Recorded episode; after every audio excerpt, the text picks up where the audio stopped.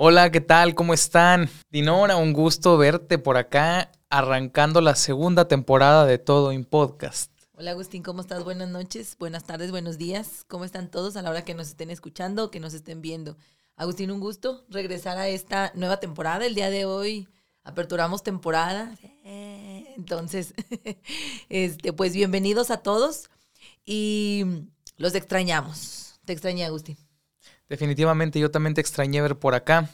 Y vamos arrancando con esta serie de temas. Hoy eh, traemos un tema de inicio titulado por Dinora que se llama ¿Por qué no me amas así? Así es. ¿Por qué no me amas así? Digo, ya que estamos en el mes del amor o desamor y de la amistad, quisimos tratar este tema o sugerí este, este tema porque yo creo que es bien importante empezar a a que todo el año, no nada más el mes, nos cuestionemos quizá acerca del amor, el amor propio, el amor por el otro, o sea, la otra persona, el amor hacia los amigos, ¿por qué no hacia la familia?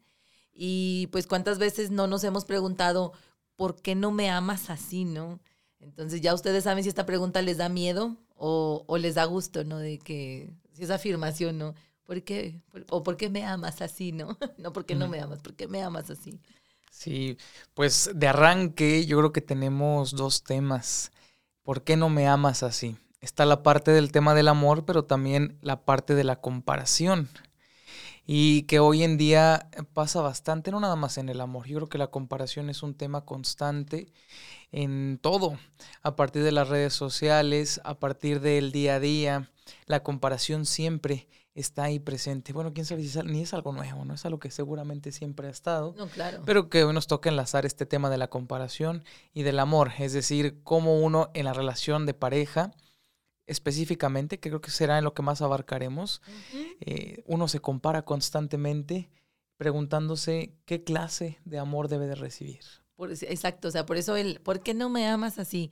Ahora que, que fue San Valentín, eh, que notoriamente en redes sociales hay esas muestras, ese bombardeo de amor, de detalles. Me encontraba las, las publicaciones en Insta bien variadas, ¿no? O sea, la publicación de, del ramo buchón, así súper bonito, y corte así, la siguiente publicación, este, a mí, a mí, ni un chicle me aventaron, ¿no? O sea, el, ramo así a lo mejor de alguien más y a mí ni un chicle me aventaron, ni un chocolate me dieron, o cosas de ese tipo, ¿no?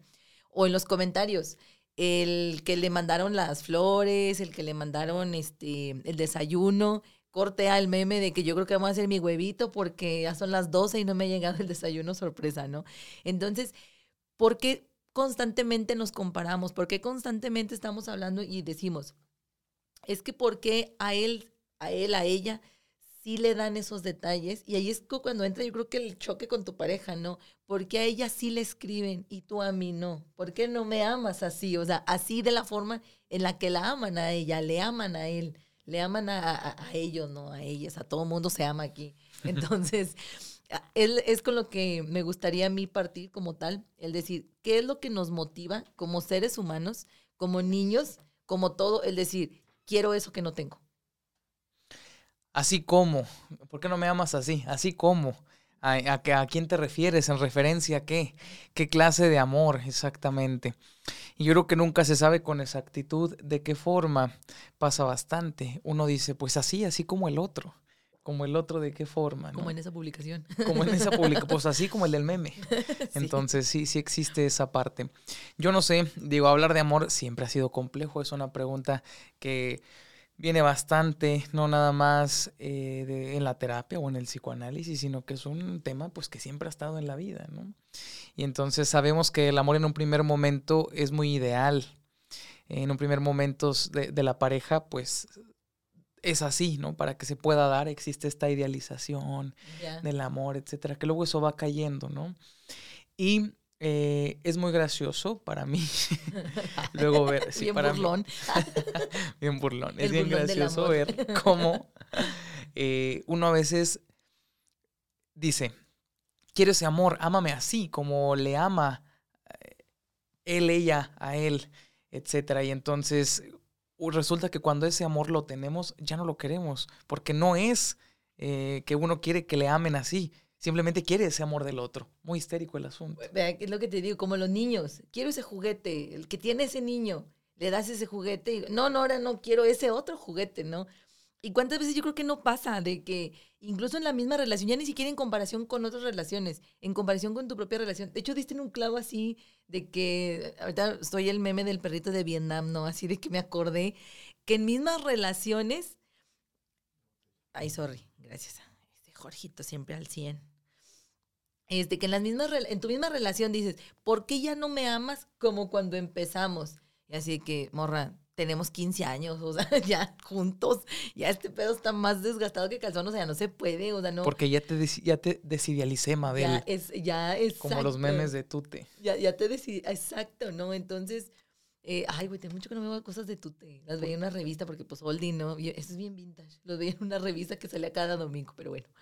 Entonces, este, yo creo que también eh, parte tener bien claro si realmente lo que estoy deseando, deseando en el sentido de lo que veo y quiero, de que en otro lado, estoy deseando algo que realmente fue una construcción propia o algo que los demás me dijeron que eso era felicidad y por eso lo quiero. Bien, ese es el punto, ¿no? Estamos partiendo de la idea de amor eh, desde lo que se ve, desde lo que se alcanza a apreciar. Sabemos aquí una cosa importante, el amor que vemos en eh, en el mundo Disney, pero también el amor que vemos en los otros. Y entonces creemos que eso es el amor, no lo que tenemos nosotros, sino eso que está ahí, es, es, ese es el verdadero amor. ¿no? Y eh, realmente nunca sabemos qué es lo que ocurre en la vida interna de una relación. Eso hay que dejarlo claro. Evidentemente, pues no vamos a ver en redes sociales bueno, no, algunas veces sí, las peleas de las parejas en vivo y esa transmisión, evidentemente, pues van a subir acá la parte más soft, más bonita que puede existir, pero que finalmente esa, esa idea que se tiene de amor es la que uno busca, pero que cuando uno la tiene no se da cuenta. ¿Por qué? Porque siempre tratas, eh, yo creo que por la, la falta que, que nunca va a llenarse, ¿no? En este sentido, siempre vas a querer algo más y luego ya cuando lo tienes es como que, ah, rayos, no era lo que quería, se me hace que necesito algo más. De hecho, te iba a comentar, yo creo que ya muchos han visto la de, de, Tinder Swilder. ¿Sí se pronuncia así? Sí, el estafador, el estafador de Tinder. Ajá. A mí me llamó mucho la atención la primera chica. Dice dos cosas muy interesantes. La primera, dice, soy, soy experta en Tinder, tengo siete años. Y yo, bueno, ¿a qué te refieres con experta? Si nada más lo usas como una app para, para conocer gente, si eres una experta. Pero si la utilizas para encontrar una pareja, pues definitivamente hay algo que ahí no ha de estar haciendo clic de forma correcta porque se hace el match, pero pues se supone que tratas de buscar pareja y ya eh, eh, específicamente en ella, no digo que, que no sirva para buscar amigos y demás, porque dice, la otra cosa que a mí me llamó la atención, de, dice, yo busco el amor de, princesas, yo busco el amor de Disney, ahorita que es lo de Disney, por eso me acordé, busco el amor, dice, yo crecí con La Bella y la Bestia, que es mi favorita, este, yo crecí con buscando ese príncipe que venga, obviamente, y si económicamente o no, ¿verdad? Pero que venga eh, posicionado como tal y me rescate, ¿no? Entonces, si buscas ese amor que pues está en un dibujo animado, posiblemente llegue y si sí, qué bueno, pero posiblemente también por eso las decepciones y que no funcione el amor, porque idealizas algo que no existe. Exacto, ahí está la respuesta. La cosa por la que vemos ese amor que es el que suponemos verdadero y cuando llega a nosotros eh, queda grande, queda grande la idea finalmente porque es muy idílico, está muy idealizado. Entonces es, no, es que eso no es. Por eso esta chica dice, por eso se la pasa en el eterno buscar, ¿no? Está buscando, buscando, llega, prueba y dice, no, es que esto no es. Y sigue con la idea, tratando de buscar ese, es, es poniendo el patrón encima y dice, a ver, esto no es que este no es, no le queda, este no, este no es, no le queda. Pero luego ahí hay un juego que se puede ya convertir en donde realmente lo que causa placer es esa búsqueda, ya no tanto la obtención de, sino la búsqueda. Y por eso constantemente estás entonces desechando relaciones porque lo que te gusta es el proceso de llegar a. Pasa, es una, es una de las tantas opciones que tenemos para vivenciar esto, ¿no? Entonces, exacto, eso. Eh, el amor eh, en un primer momento es, es idealizado, o el enamoramiento más bien, es la parte idealizada. Entonces uno busca que todo sea perfecto, que siempre esté así, y pues el asunto termina por ser diferente. Termina, en ese caso terminó muy mal. Eh, si ya la vieron, este, si no veanla, está, está divertida, está sí te deja así de que, ah, pinche vato. y lo también de que, ah, pinches morras, o sea, e, está complicado, está, está, complicado, yo creo que hay una dualidad, eh, y bien dice, ¿no? La, el malo en la historia eh, siempre va a ser el que, el, el, malo va a ser el otro el que no cuenta la historia, ¿no? O sea, el, héroe o el, la víctima va a ser quien cuente la historia, y no digo que no sea así, pero siempre, también siempre creo que hay dos partes, y siempre creo que de alguna forma hay una responsabilidad de nuestra parte, específicamente hablando de la peli, o en este caso del amor, las decepciones creo que vienen por precisamente eso, no hacerse responsable de lo que a ti te tocó, te corresponde, ¿no? O sea, en, cuanto afectivamente hablamos.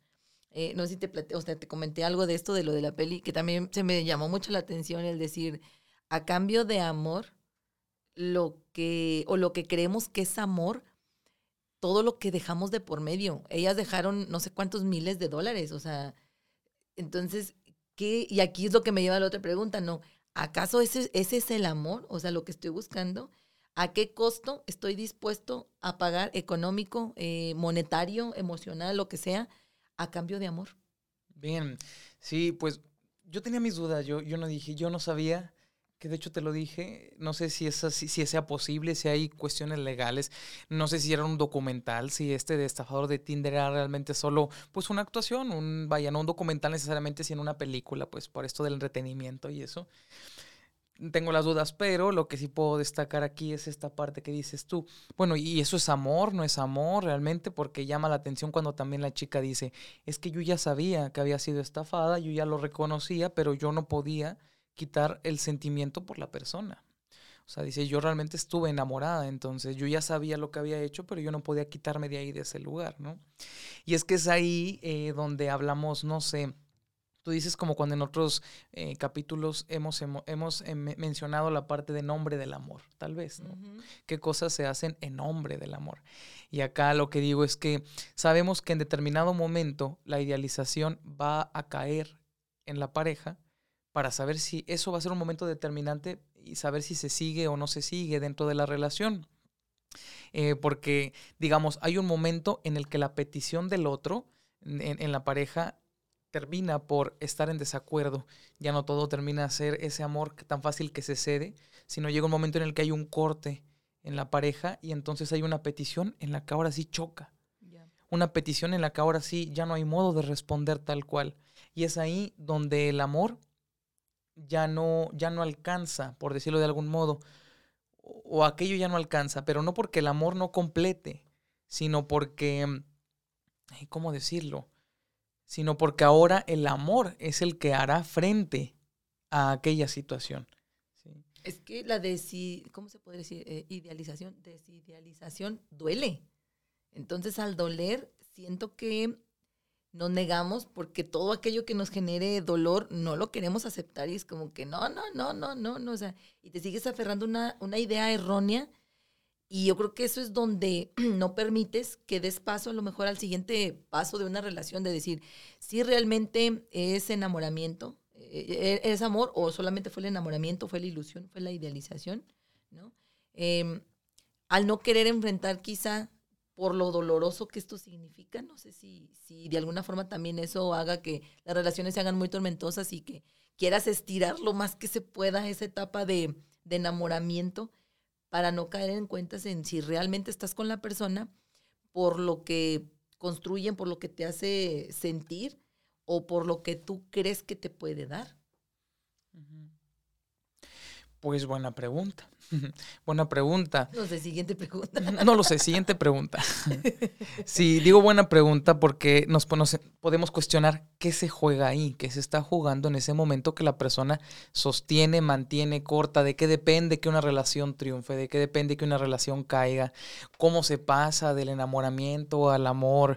Eh, de dónde surge o parte el amor verdadero, cómo sabemos si realmente estamos eh, jugando con alguien a una pareja o si realmente se está ahí poniendo encima el amor para que la relación eh, sea fructífera o algo de ese tipo, ¿no? Y es que yo me he cuestionado también cómo se vivencia el amor a través de los años. Pone aquí una nota, porque mm, estoy seguro que el amor que ahorita lo podemos hablar de él, tenemos que situarlo entre épocas. Es más, me, es difícil hablar del amor eh, como sacado de época, como que sí tengo que contextualizarlo. ¿Por qué? Porque aquí se pone en juego el matrimonio, por ejemplo, que en su momento era la muestra de amor. ¿Sabes? Cuando ya estabas seguro que querías compartir la vida eterna con esa persona, eso era amor y entonces decidías dar el siguiente paso y casarte. Pero eso te estoy hablando, ahora, sí que muy boomer el asunto, ¿no? Quien decía que por amor deberías de casarte para compartir la vida eterna y juntos cantar las alabanzas. y luego viene una segunda parte, viene una segunda parte en la que la otra generación que le, que le sigue o que le persigue, ya no concibe el matrimonio como tal, sino que es una opción, pero pues no es finalmente el modo en el que se muestra el amor verdadero. ¿Por qué? Porque pues si en algún momento nos divorciamos, pues ya listo, nos divorciamos y puedes volver a encontrar otra persona con la cual compartir ese amor y entonces resulta que tú tienes hijos con una primera relación, pero la otra persona también tiene sus hijos y pues todos se juntan como familia. Entonces ya vemos otros modos de matrimonio y otras formas de amor en el que ahí se ve manifestado. Tomo como referencia el matrimonio, si te estás fijando como ahí a través de la generación. Y luego viene una tercera ola en donde el matrimonio ya ni siquiera se contempla como una forma de amor, sino que hay otros modos de pareja, otros modos de vivenciarlo, pero ya no como tal. No sé si, si estoy transmitiendo la idea de, de, cómo la quiero plantear Pensé para... que estabas describiendo a la gente que conocemos. Pensé que estabas describiendo, dice, a los tíos, a los primos y a los sobrinos. sí, describiéndote. Me. Sí, no, y, y, coincido completamente. O sea, poniéndolo en, así en ejemplo, en cuanto a, por ejemplo, mis papás, bien vintage, siguen juntos, este, son ese amor romántico, son ese amor, el, agua, son ese amor romántico, ese amor bonito. De hecho, no sé si viste una publicación, porque pues Facebook, ¿verdad? Mis papás están también oldie. Este, sube mi papá una foto de, de ellos y una publicación del 14 de febrero. No, o sea, mis papás así que tú los ves, dices tú, neta, ¿de dónde sacaron a estos vatos? O sea, ¿qué, qué onda con ellos? Mi mamá le pone así una súper dedicadora de que, que gracias este, por acompañarme toda esta vida en los momentos difíciles y estar siempre, espero que sea el primero de muchos, este, que ha sido el, el este, muchos juntos y que se, no sea el último, bla, bla, bla. O sea, le pones una carta súper, súper amorosa, ¿no? Y mi mamá le contesta igual en un comentario de que no, sí, flaco, que no está flaco, pero le dice flaco, y no, sí, flaco, y que... Eso es amor. Eso es amor. Ah, ¿Acaso eso es amor? ¿Por qué no me amas así me dices flaca? Entonces, eh, eh, en ese sentido, sí, como que muy tradicionalistas, la, el matrimonio en efecto, algo básicamente como una religión. De hecho, era la consumación del amor, ¿no? Algo de eso era el matrimonio. Es así como que mm, ahorita está muy consumado todo. O sea, no hay necesidad de casarse. Ahorita pasamos de lo consumado a lo consumible, en efecto. Sí, no, no, ¿para qué? Pues es que va a que esperar tanto. Y luego pasa la otra donde posiblemente, o sea, bueno, en este caso los, los millennials, yo soy millennial, y, y sí, o sea, vemos quienes creemos en que el amor se puede dar mediante una construcción, ah, como dice Roberto, este, un valor intrínseco subjetivo. ¿no? el del meme, ¿no? Sí. es un valor. No, o sea, por ejemplo, en este caso tú le das, le puedes dar el valor a una relación, pero también le das el valor porque eh, lo que te aporta como persona. No funcionó, buscas, o funciona, construyes algo, ¿no? Digo, ese es mi pensar muy particular, no digo ni que funcione ni que a todo mundo le jale, pero a mí hasta ahorita es lo que me ha funcionado y para mí es el amor. Y por eso te decía yo ese tema, porque justo ahora el 14 de febrero reflexioné mucho, este, respecto a cómo amaba lo que creía que era amor cuando tenía 15, cuando tenía 20, las que les hice pasar a, varias parejas con las que estuve que dije yo, no, sí me pasaba, o sea, sí era así como que, pero es que porque a mí no me das, porque a mí no me regalas, porque a mí no, ahorita es diferente, tengo un matrimonio de casi siete años, tengo casi 10 años con la misma persona, entonces ya entran en juego otras cosas, el amor lo valoras de diferente forma y el amor ya no son ese detalle. Eh, claro que me llegó con flores y es como que, ay, qué bonito, ¿no? Eh, los chocolates, etcétera. Pero ya valoras otro tipo de cosas, ¿no? El amor que construimos ya no es porque no me amas así. Al contrario, o sea, para mí siento que es una relación muy bonita porque se va construyendo con base a pláticas, a crecimiento personal de ambos, etcétera. Entonces, para mí, si me preguntas, eso sería el amor. Y luego vamos a la otra parte, donde para ti, si sería o no amor, construirlo, consumarlo dentro de un matrimonio, decir, pues para mí a lo mejor es más viable y considero amor otro tipo de cosas. Bueno, pues es que ahorita la pregunta que hacía o como intentaba ponerlo sobre la mesa de decir, a ver, vayamos al punto de referencia del amor en el matrimonio, que entonces va cambiando y podemos poner más factores que influyen en el, en el amor pensado hoy y podemos meter ahí el sexo, el género, nuevamente las partes de, cómo, se, cómo se concibe la pareja en matrimonio, poliamor, etcétera, etcétera, etcétera, ¿no? Pero bueno, finalmente luego puedo hacer uso o puedo revisar cosas del psicoanálisis que digo, ah, bueno, pues puede que por ahí nos den a lo mejor alguna pista o un modo de responder a tal cosa, ¿no? y hay un cliché acá en la, en la, en el psicoanálisis, no porque lo tenga, sino porque la gente lo hace, en donde siempre para poder revisar al amor, creen que vamos a regresar a la parte de la infancia a decir del Edipo, de los primeros enamoramientos, porque pues el psicoanálisis habla de, de, diferentes formas de amor, lo en comillo. Pero bueno, hay teoría, hay teoría desde Lacan, desde este Freud y otros cuantos psicoanalistas que dan ahí su propuesta eh, de un modo de responder al amor. Y entonces, si recordamos un poco, el psicoanálisis eh, también revisa el amor en la infancia, que finalmente es una de las primeras formas de vivenciar el amor.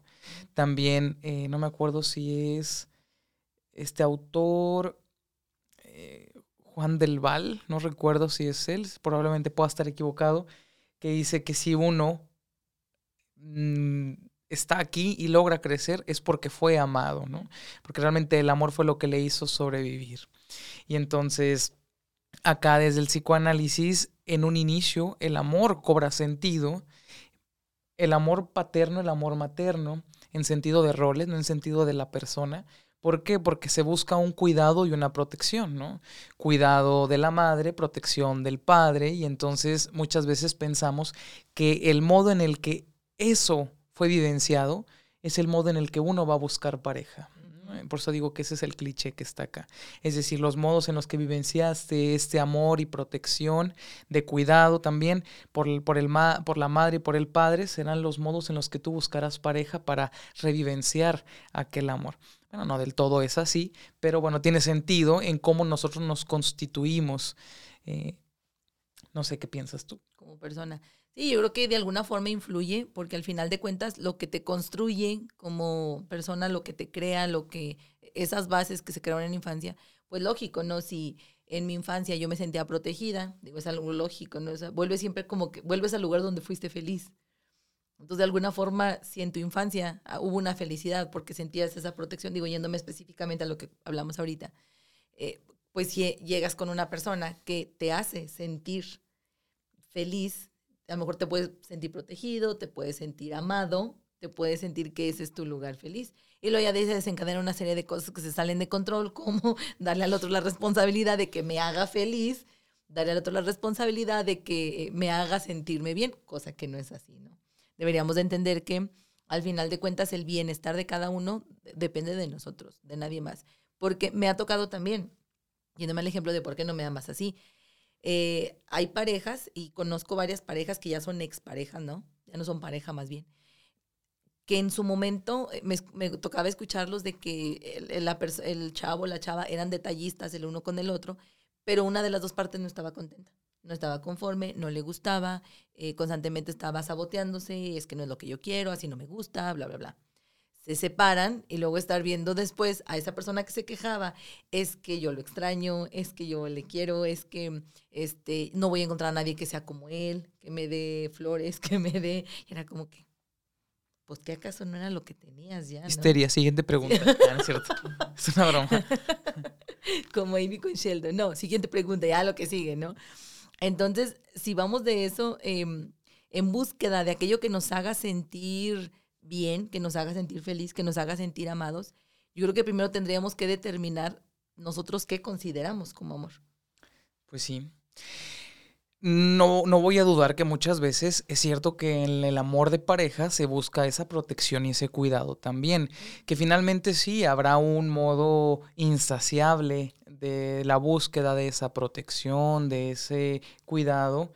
Creo que en, el, en los otros en general pero también recordemos que muchas veces eh, las personas en el amor justo buscan no ser amadas. Eso, eso es muy peculiar. Cuando una persona... Sí, tratando de responder esta pregunta o de guiar esta pregunta de por qué no me amas así. Bueno, es que justo es lo que a la persona la mantiene o lo mantiene ahí. El que no le ama así, como en este caso, ¿no? De que la persona eh, dices tú, es que te regalo esto, no es que eso no lo quiero. Es, bueno, te doy esto otro. No, es que eso no, era así. Ah, bueno, ten entonces esto, ¿no? Es como, por ejemplo, cuando Alguien eh, llega tratando de, el esposo llega tratando de sorprender a la esposa en este modelo clásico de pareja heteronormada, ¿no? Llega el esposo con un ramo de flores y cosas así, y entonces llega a la casa y súper así arregladito y todo, y entonces le da el ramo y cuando abre la puerta la pareja le dice, mira, te traje rosas, y la chica agarra las rosas y le dice, pues sí, pero ya viste la hora que es y ni siquiera hemos cenado, ¿sabes? ¡Bam! Le corta ahí todo el asunto, lo corta. Entonces, ese es el objetivo finalmente, ¿sabes? No es que le haya llevado rosas, es que hay otro, otra cosa que se está buscando. Y luego supongamos a la vez siguiente dice, no, bueno, es que ahora sí voy a llegar este, para poder cenar, etcétera, etcétera. Entonces van y antes ahora sí llega temprano para la cena y todo, y ¡bam! le encuentra otro defecto y ahí le corta otra vez el No me trajiste flores. ¡Oh, qué Sí, claro, pues sí, pero... Ludovico, entonces, ¿qué quieres? No, nada te gusta. Exacto, entonces, o sea que no hay regalo, como el meme de Federica, ¿no? Exacto, entonces acá es eso, es eso. Eh, realmente en, en este tipo de amor no, no se busca lo que se tiene, sino lo que no se tiene. Y en este juego ahí eh, va, va, a caer y va a estar cayendo, cayendo, cayendo. La pregunta es, ¿y qué tendría que hacer alguien que está vivenciando eso para que le deje de pasar? Ya sea que sea el que está regalando cosas o el que justo le está ahí cortando, ¿no? Que también eso puede ser que les mantenga. Justo el que no se ame el uno al otro de la forma en la que se espera, eso es lo que puede mantener ahí. Hay, hay, hablando de tú, ahorita me acordé, hay una imagen que justo vi hace unos días que dice, eh, lo siento, Mabel, no me, no me lo tomes a mal, pero necesito una relación más conflictiva. sí. sí, le dice así. Y digo, mm, suena muy razonable. Y tú, claro, por supuesto, le falta la emoción. No, ¿y sabes por qué le dijo eso acá en este supuesto? Le dijo, ya no te quiero porque ya me quieres. ¿Sabes? Le dice Mabel, este, ya no, no me lo tomes a mal, necesito una relación más conflictiva. Entonces, es decir, ya no estamos peleando lo suficiente, ya, ya, está habiendo un cariño distinto, yo no busco esto, busco un caos. Bueno, se puede interpretar de muchas formas, pero este es uno justo para darle sentido a lo que estamos hablando. Y es que es increíble la forma en la que podemos llegar a tener esa estabilidad y estabilidad lo que nosotros consideremos, ¿no? Porque aquí no, yo creo que no me voy a poner estándares de qué es estabilidad, pero nos encanta tanto, o no nos encanta, vivimos tanto en el caos que al sentirnos estables no estamos en el lugar en el que deberíamos y es cuando buscamos, buscamos que algo esté mal, buscamos echar la piedrita en el zapato, buscamos que el ramo no sea el del tamaño, que las flores no sean del color, ¿sí? Buscamos compararnos con el otro y decir, es que no, yo quiero una foto así, tú nunca nos hemos tomado una foto así. Pero tenemos mil fotos. No, pero no así como esa foto, ¿no? Y es buscar eso, o sea, buscar eh, lo malo en todo ese universo que posiblemente sea algo bueno, ¿no? Algo bueno, incluso como lo digo, algo bueno para los otros o algo bueno que tú mismo estás pidiendo como eso que quieres y ahí está. Pero es eso, ¿no? Quieres más caos en tu vida, quieres algo que yo creo que es parte del ser humano, eh, la búsqueda constante y el insaciable, o sea, lo, insaciable de nunca estar satisfechos. El estar constantemente diciendo, no, o sea, sí, pero mm, ah", como el meme, no. Mm". la búsqueda insaciable en la que nunca vamos a estar contentos, nunca vamos a estar satisfechos, ¿no? Independientemente, podemos estar en una relación eh, estable, en una relación bonita, bonita para lo que cada quien considere bonito y estable, ¿no? y aún así quizá anhelar algo que teníamos o que, o que dejamos de tener, ¿no? Yo creo que aquí lo, lo maduro, lo bonito sería saber discernir entre lo que tenemos, entre lo que se está viviendo en este momento, en los recursos, porque también no sé si pasa que pedimos mucho de la otra persona, de las relaciones, de las amistades, etcétera, pero también qué tanto brindamos, ¿no? Porque es bien fácil pedir, demandar, dame, dame, dame. Y yo también qué te estoy ofreciendo. Digo, al final de cuentas, una relación es una transacción, ¿no? De lo que le quieras llamar, emociones, sentimientos. Bueno, pues es que esta chica como licenciada en Derecho, voy a decir que el amor es un contrato. Que Más o menos. No, pero al final de cuentas, y, y, una vez lo platicaba con un amigo, este, porque estaba de que no, es que sí, o sea, cuando tú amas, tú das, este, de forma desconsider desconsiderada, no, o sea, no puedes poner, y y me dice, pues sí, pero de alguna forma sí esperas algo a cambio. Y yo, pues tienes razón. O sea, no, no puedes solamente dar porque de alguna forma sí se espera y no se espera que cubran mis expectativas, sino que se espera una reciprocidad, ¿no? Al final de cuentas. Tan simple, en ese dar al otro puede que exista la ganancia del complacer al otro. Quizá. pero puede que decides y el otro no se complace nunca, entonces ahí no hay una eh, ganancia al final de cuentas, ¿no? al final de cuentas sí esperas algo.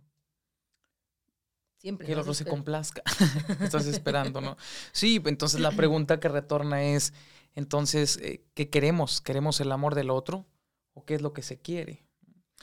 Bueno, y nada más eh, un poquito antes de cerrar, sí me gustaría, en tu perspectiva respecto a, ¿y por qué nos comparamos? O sea, ¿por qué nos comparamos como tal?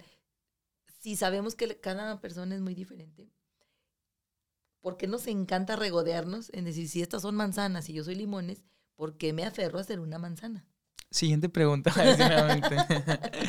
pues mira, yo creo que la comparación, a ver, aquí voy a decir una percepción, que creo que nunca me atrevo a decir tantas percepciones luego así en los, los podcasts. Hay algo inevitable y entonces digamos que hay una constitución del ser humano a partir del falo, ¿sí? Y entonces eso nos va a constituir en lo que se tiene y lo que no se tiene. Y hay un modo de entender eh, aquello, aquel no falo, ese que no lo tiene, ese que no tiene el falo, ¿no? Entonces viene esta parte de la castración y en cuanto uno se asume castrado, va a asumir que algo le falta. Y a partir de que uno asume que algo le falta, siempre va a buscar el modo de compensarlo. Y entonces esa, esa castración siempre va a estar presente en nosotros, en nuestra vida, estamos marcados por ello e intentaremos hacer que se asemeje lo menos posible. Entonces yo pienso que una de las, de las cosas por las que constantemente nos estamos comparando es por aquella fantasía de no sentir eso que nos falta, de sentir que por primera vez o que por alguna ocasión, al compararnos con el otro, no estamos tan en falta, ¿sí? no, estamos tan sin el falo, por decirlo de algún modo, sin, esa castración. Entonces estamos un poco al par y es como con esa fantasía, el estarse comparando constantemente. Claro que estoy diciendo una de las vías porque pues...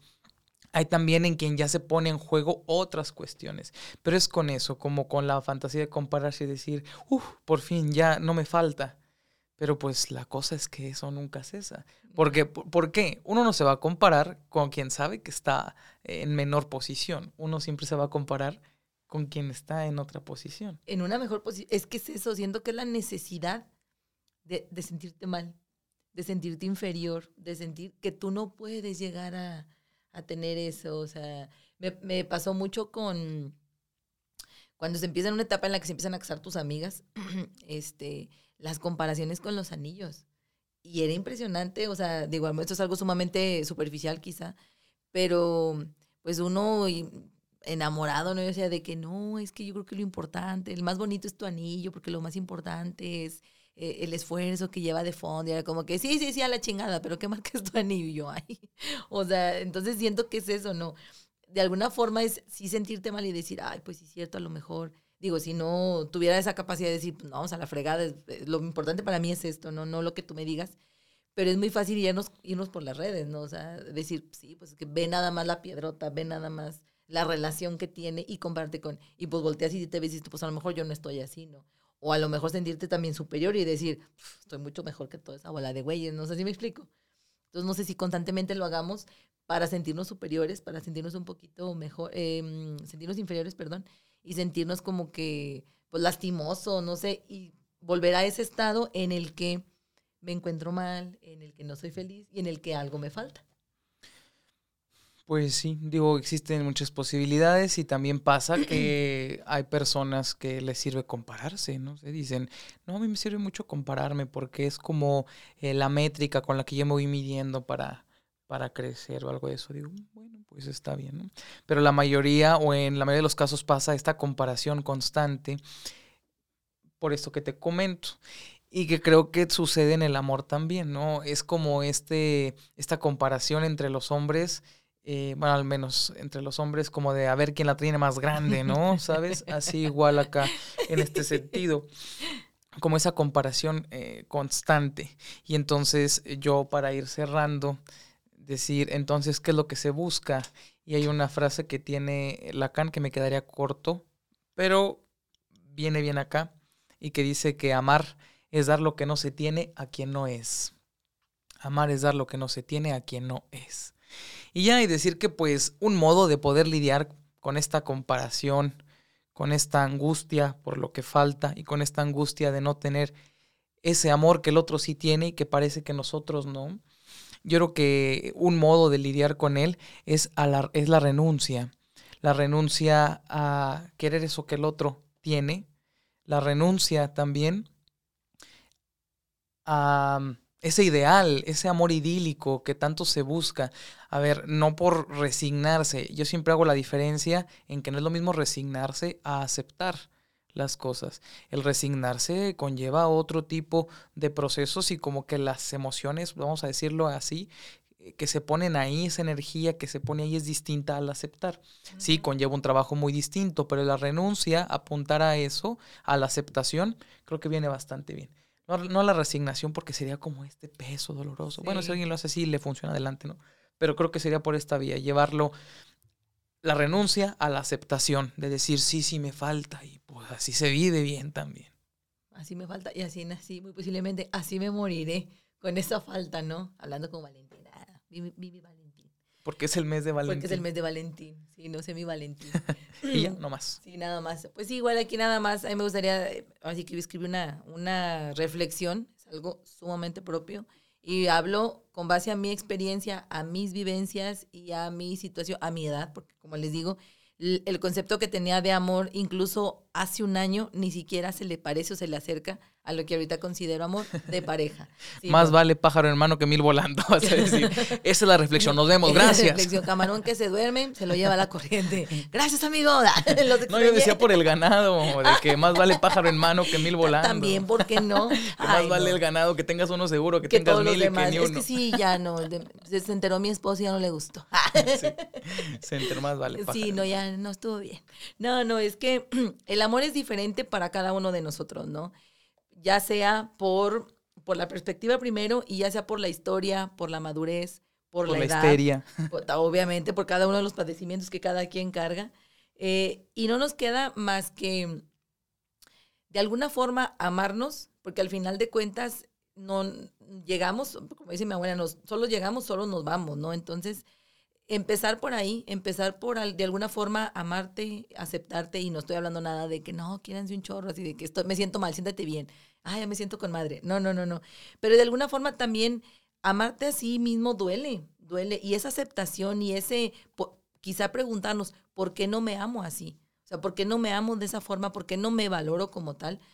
Ahorita que todavía estamos en una pandemia, créanme, yo he valorado mucho mi salud, de decir, neta, ay, gracias Dios, Alá, la Madre Tierra, Gaya, lo que sea que esté cuidándome aquí, mi salud, mis, este, mis defensas, lo que sea que ande haciendo aquí el efecto, gracias. O sea, qué bueno que he tenido esta fortuna de no padecer una situación de enfermedad. Entonces, desde que empiezas a valorar esas ciertas cosas de carácter personal, siento que de alguna forma te es más fácil procesar y entender que cada cabeza es un mundo y que cada quien te va a amar a su forma.